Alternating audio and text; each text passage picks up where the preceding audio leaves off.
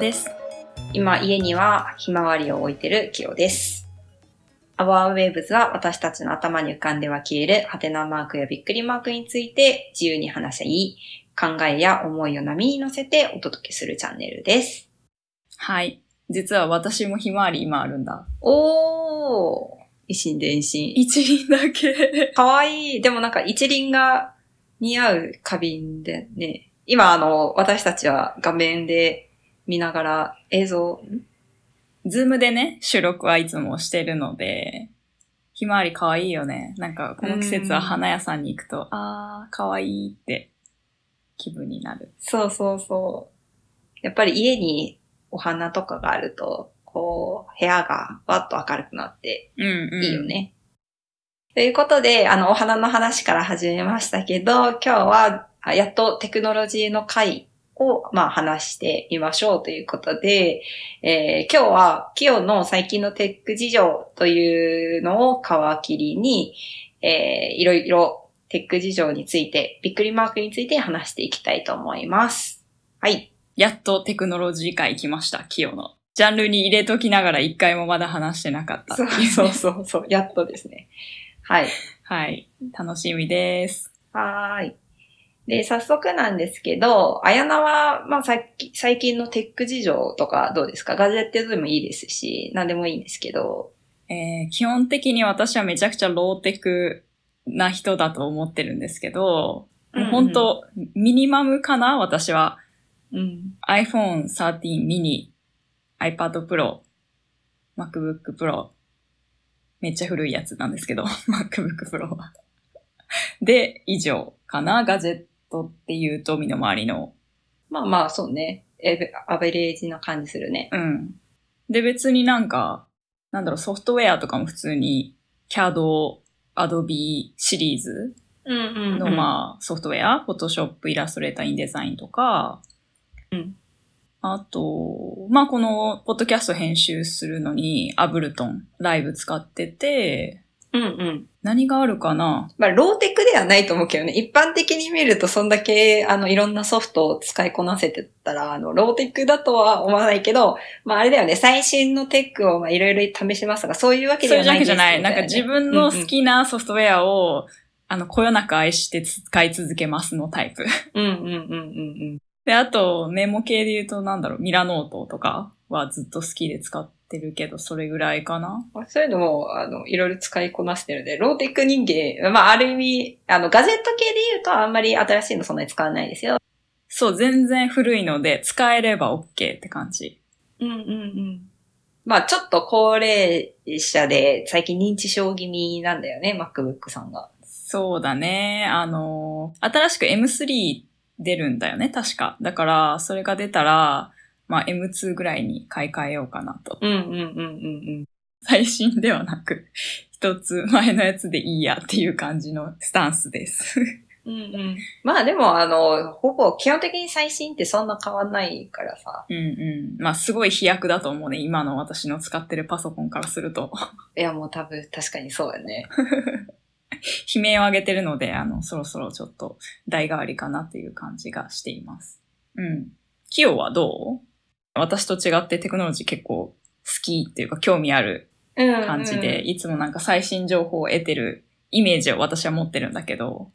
えっとね、私はそうですね、あの、マニアックなほどではないんですけど、個人的に興味がたくさんあるので、結構情報を教える方だと思うんですけど、最近日常的にお世話になってるのは、オーラリングっていうものと、あとチャット GPT があるかなって感じだね。うんうんえっ、と、オーラリングは、まあ、まず見た目から言うと、えっ、と、スマートリングで指輪状になってるものなんですけど、うん。うんまあ、世の中の流れで世界的にスリープテックが結構熱くて、まあ、その一環のものうんうんになってて、で、まあ、スリープテックっていうのはその睡眠に特化したテクノロジーが組み込まれたデバイスみたいなことだよね。そうね、まあ、デバイスに関わらないけど、うん、あの、テクノロジーと睡眠っていうのを掛け合わせた、うんまあ、なんかしらって感じの、なるほどなるる言葉です。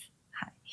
で、まあ、フィンランドで初めてできたもので、うん会社設自体は2013年らしいんだけど、うんで、あの、会体調管理ができるガジェガジェットっていうのが、えーオーラリングです。で、うんうんあの、見た目は、こう、指輪に、の形で指につけて使うものなんですけど、うんうん睡眠サイクルを、まあ、メインで、えっ、と、測ってくれて、体調あ、寝ている間もそうですし、日常的につけてる間にずっと体温だったり、心拍数だったり、呼吸数だったりとか、あと、まあ、どんだけ動いてるか、歩、歩いてる歩数かな？まあ、とかっていうのを測ってくれるようなものですね。なるほど、なるほど。うんえサイズ的にはどうなの？めっちゃでかい感じなのサイズは普通の指輪なんだけど、やっぱり指輪の中にこのセンサーを入れないといけないから、うん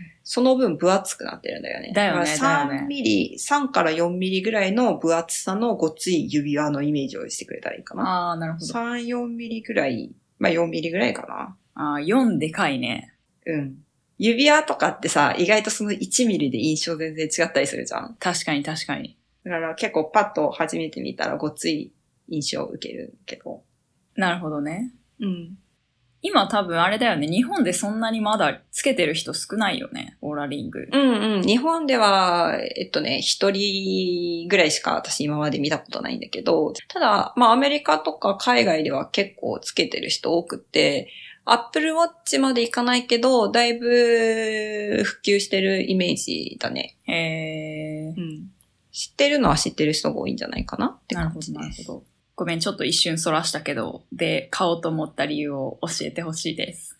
買おうと思ったけきっかけは、まあ体調管理のためだよね。あの、う私、ん体調をよく崩すので、で、まあ、あの、睡眠がす私の体調に影響がすごい大きいっていうことが分かったんで、体調管理をするために、それをトラックできる何かが欲しいなっていうことで、改善できるかなと思って買いましたね。なるほどね。うん。まあで、最終ゴールとしては、まあ健康だけじゃなくて、こう、なんか日々のパフォーマンスを最大化して、うんうん。まあ結果、一日やりたいこともできて、長期でもやりたいことできてっていうふうに、あの、できるようになりたいなと思ってて、まあそれが元をたどれば睡眠だなっていうふうになったっていうことですね。なるほどね。なんかなんで睡眠ってなったのっていうのも気になるんだけど、一旦ちょっとオーラリングの話をもう少し詳しく聞きたいなと思ったんだけど、実際どういう風に使ってるのかとか、どういう効果があるのかとか、うんうん。教えてほしいな。えっと、まず、ちょっとまあ指輪ですって言ったんだけど、構成的に指輪のガジェットの販売と、あと、サブスクでアプリのサービスを提供してるんだよね。なるほど。サブスクなんだ、それは。サブスクなんですよ。昔は無料だったんだけど、やっぱマネタイズするために。なのか、あの、いろんなデータを有効に使おうと思ったら、アプリを月額で払って使うことになる。なんかデータ、もしリングだけ買っても何もできないっていう状況ってことだよね、今は。うん。リングだけ、会員、えっ、と、サブスクしてない状態のアプリを見たことないからわかんないんだけど、データは取れると思うのよ。あの、で、エクセルにエクスポートしたら、数値がバーって、なんか、ああ、なるほど。心拍数いくらとか、そういう、そういう使い方はできなくはないと。できなくはない。だから自分の、あの、こう自分にとが作ったアプリに使いたいとか、そんな感じで、なんかあそういう、だったらいいかもしれないけど、まあ基本的にはセットで使いましょうという。うんうん、じゃないと意味がないって感じね。えー、いつ買ったんだっけ？これは6月に買って、今、3ヶ月ぐらい使ったかな？うんうんう結論としてはいいです。私は、あの、だいぶ生活に貢献してくれてるかなって思う。ん。なるほど。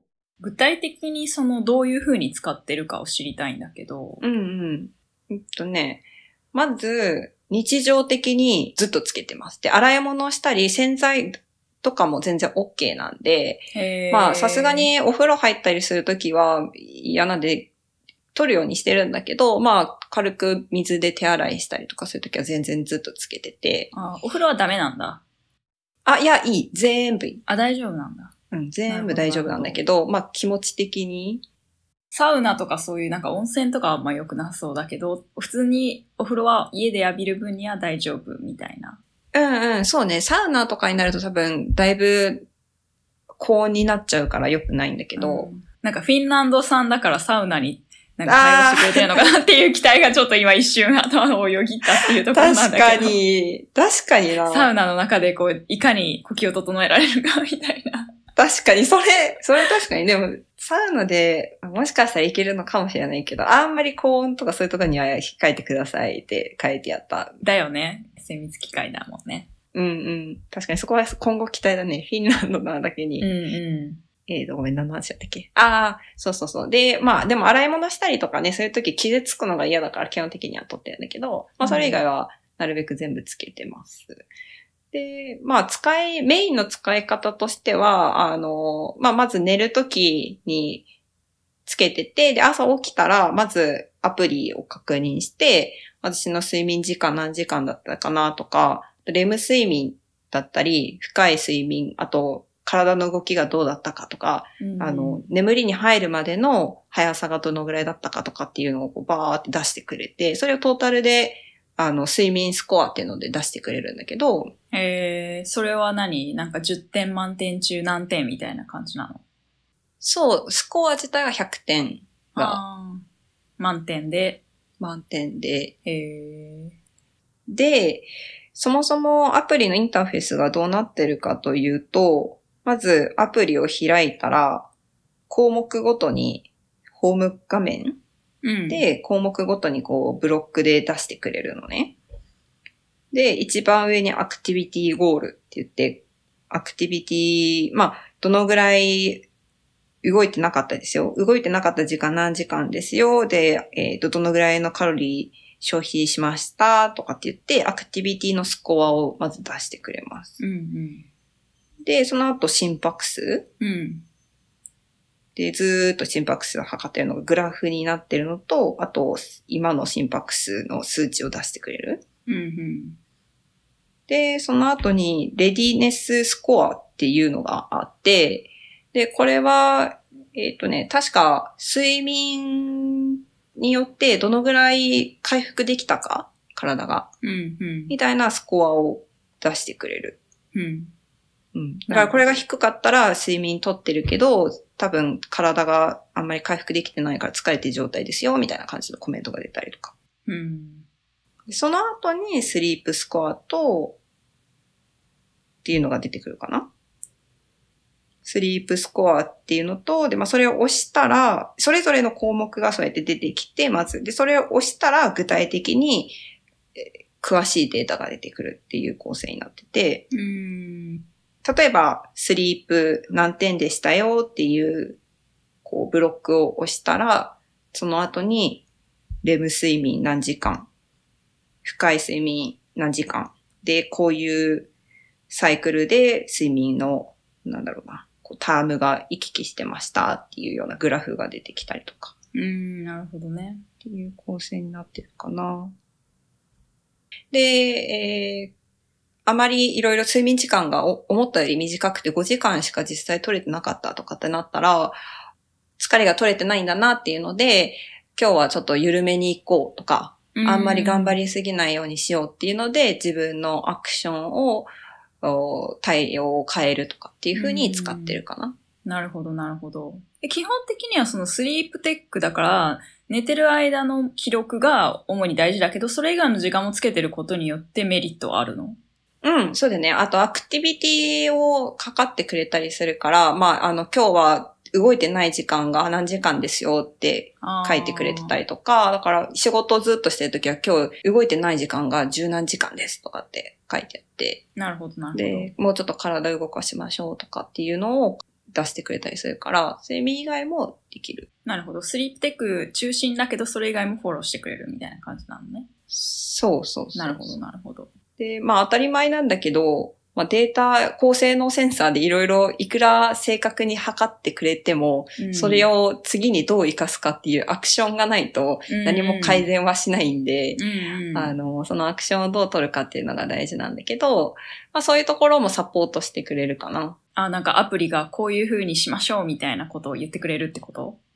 うんうん。アプリがこういう状況ですよって教えてくれて、それに対処する方法で、例えばあなたの、えっと、ゴールデンタイムの睡眠時間こ、多分このぐらいのレンジの間ですよっていうのを教えてくれたりとかして、うんで、なので、なるべく今ご何時間、えー例えばそれの1時間前とかにそろそろ寝る準備始めるのをお勧めしますとか。へえ、それちなみになんかこう、アプリが通知してくれるの？例えばそういう時間になったらピコンって寝る時間ですよ、みたいな。そこまではしてくれない？あ、通知してくれるかも。私、スマホ自体通知が基本的に来ないようになってるから、で、多分迷惑かけてると思うんだけど、あやねに返事をする時とか。あの、ほぼほぼ24時間、あの、絶対連絡、緊急の連絡来るなっていう時以外は、スリープモードにしてることが多くて、通知が来ないようにしてるかわかんないけど、多分通知できると思う。あ、なるるほどね。うんうんあじゃあ、企業の使い方としては、それをまあ朝見て、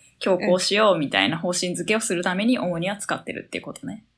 うん、そうだね。で、プラスアルファ運動とかっていう感じで使なるほど、ってる。なるほど。どう体調良くなった？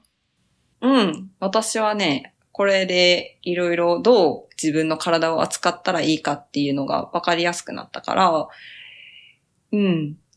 だいぶ改善されてる、改善されるっていうか、うん。私の体調管理に貢献してる、してくれてるなっていうのはある。なるほど。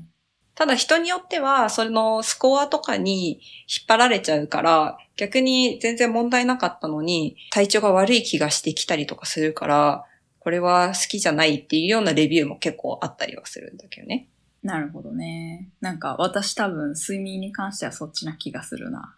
うんうんうん、うん。なんかそのデータにとらわれちゃって、ああ、私いい眠りできなかったんだ、今日、みたいな、なんか、引っ張られちゃいそう、気持ち的に。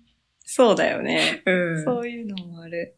まあそこに関しては、えっと、あくまでも指標でしかないデータがいくら正確でも、うんトータル、が正確ではないっていうのを、まあ分かってるから、そこら辺は意識して引っ張られないようには、私はなってるかな。うんうんうん。それいいね。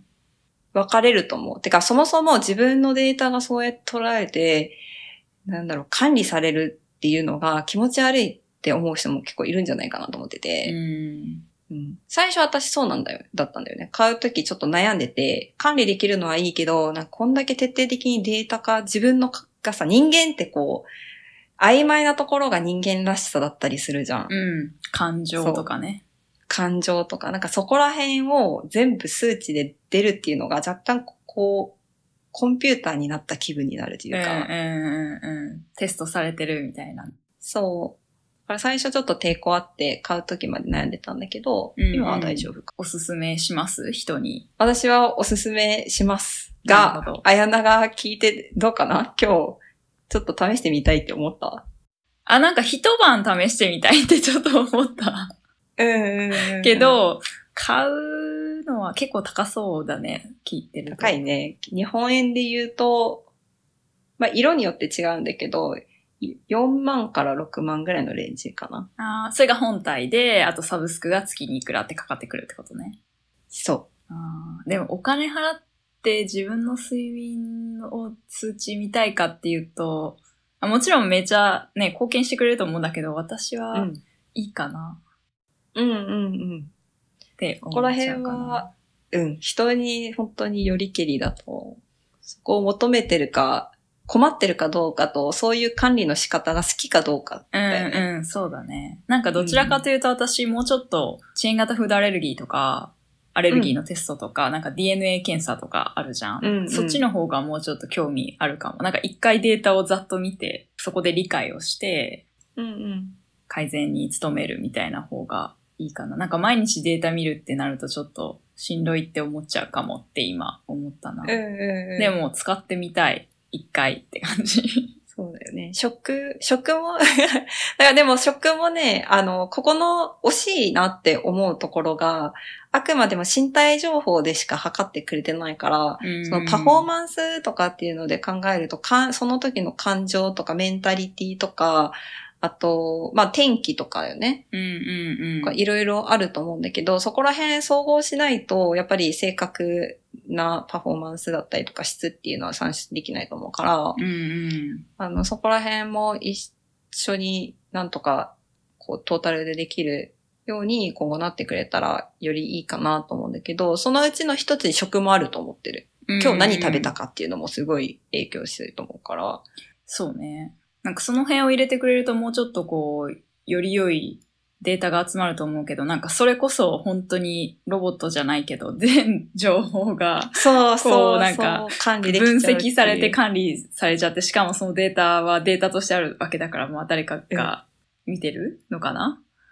見られる可能性もあるのかな？それは、そうね、多分これは、あの、お金払ってたりとかするから、あの、プライバシー守られてると思うんだけど、わかんないよね、そこは。ちょっと適当なんで、私、そこら辺の、あの、条契約っていうか、条件は確認できてないです。ちょ、確認してみよう。まだね、全然機能とか使い倒せてないから、うんうんもっとね、今後、いろいろ使っていきたいなって思ってます。はい。ということで、今日は、オーラリングと、あと、本当はチャット GPT について、うんいろいろ喋りたかったんだけど、オーラリングで語りすぎたんで、ちょっと次回に回して話そうかなと思います。うんうん。次、チャット GPT については話しましょうん。う。なので、次回も引き続き、キヨのテクノロジー会ということで、皆さん楽しみにしていてください。はい。じゃあ今日は、えー、キヨの最近のテック事情をびっくりマークについて、ちょっと第一弾でやっていきました。はい。はい。じゃあ続きもよろしくお願いします。はーい。ぜひ皆さんメッセージフォームでの、えー今回の感想だったりご意見、質問等シェアをお願いします。でオーラリングについてだったりとか、テック事情だったり、皆さんの最近のお話、ご意見、質問、何でもいいので、ぜひぜひメッセージフォームでシェアをお願いします。リンクで飛べるようになっているので、ぜひお待ちしています。お願いします。今回も聞いていただいてありがとうございました。また次のエピソードも楽しみにしていてください。それでは、もいもーい。